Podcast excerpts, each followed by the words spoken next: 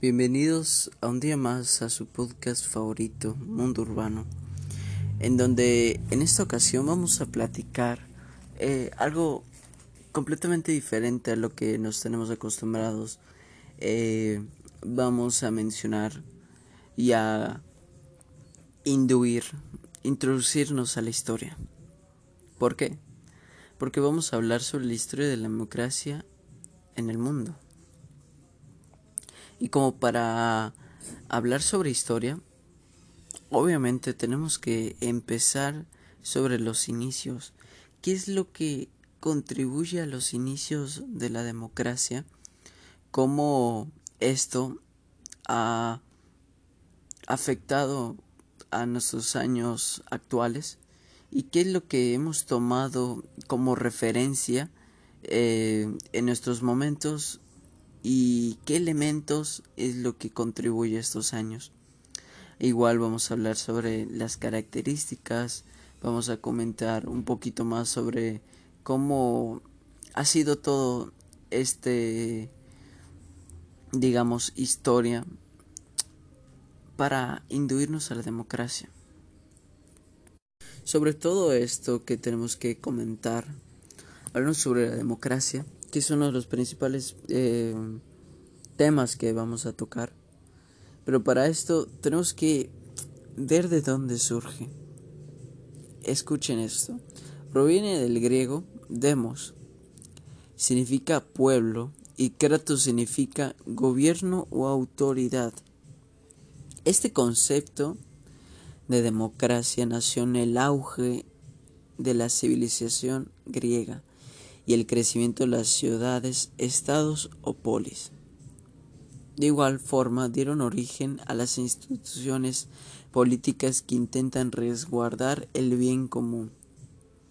Y como siempre, o como actualmente igual, la participación de los ciudadanos. Pero esto, ¿qué es, pero qué es, qué es democracia? ¿Qué es lo que buscamos con ella? Bueno, pues sencillamente, escucha bien, es una forma de gobierno en la cual existe participación política y en la que los ciudadanos pueden elegir, controlar de manera directa o indirecta a los gobernantes que se les representan. Es un sistema de gobierno a nivel mundial que conforma uno de los principios básicos de las Naciones Unidas. Al igual hay que comentar que el sistema democrático es considerado la forma de gobierno más justa. ¿Por qué? Bueno, fomenta la participación de cada uno de sus ciudadanos. Menciona sobre la elección de los gobernantes, de la división de poderes para evitar el abuso de autoridad así como en tiempos pasados, cuando se habla de la tiranía, esto es completamente lo contrario.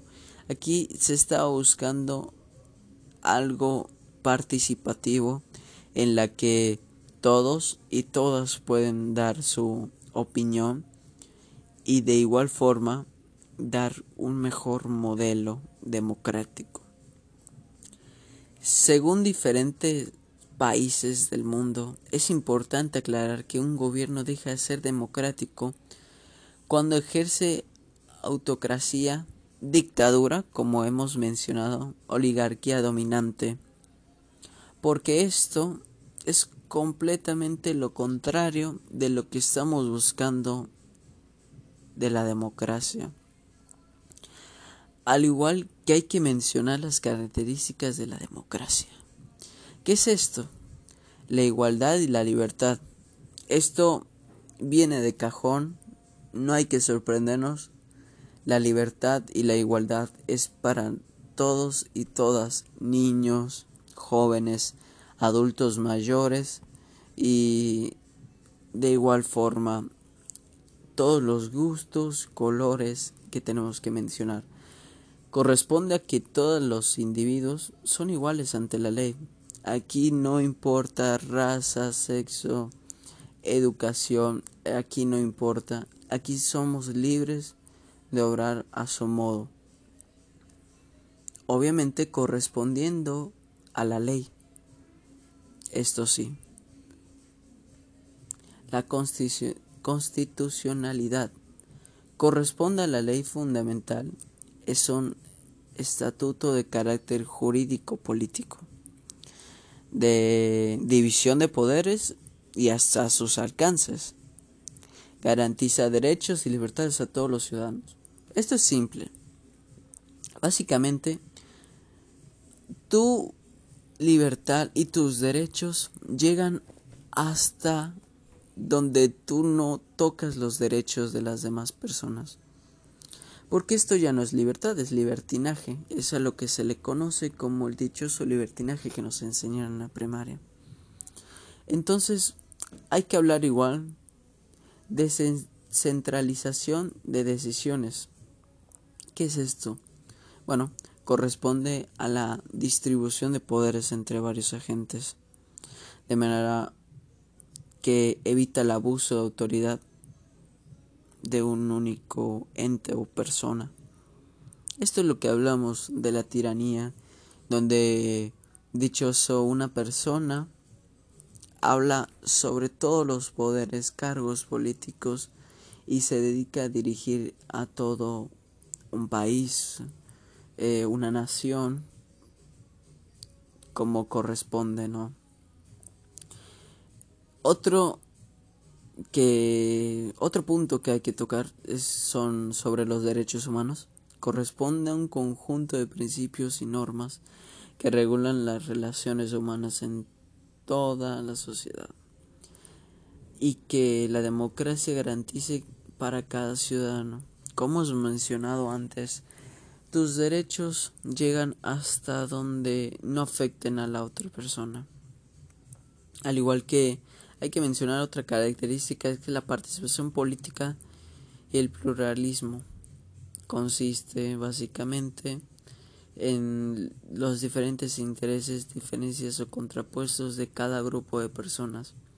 La participación ciudadana es uno de los principales eh, afectos a la sociedad que necesitamos mencionar.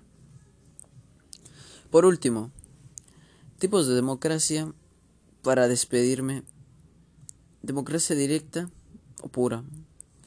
Es un tipo de gobierno en la que los ciudadanos ejercen poder sin, sin ningún intermediario.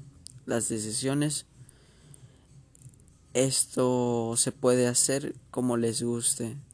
La democracia indirecta es un tipo de gobierno en la que, pues bueno, son representantes del pueblo, fueron elegidos por todos los ciudadanos mediante el voto.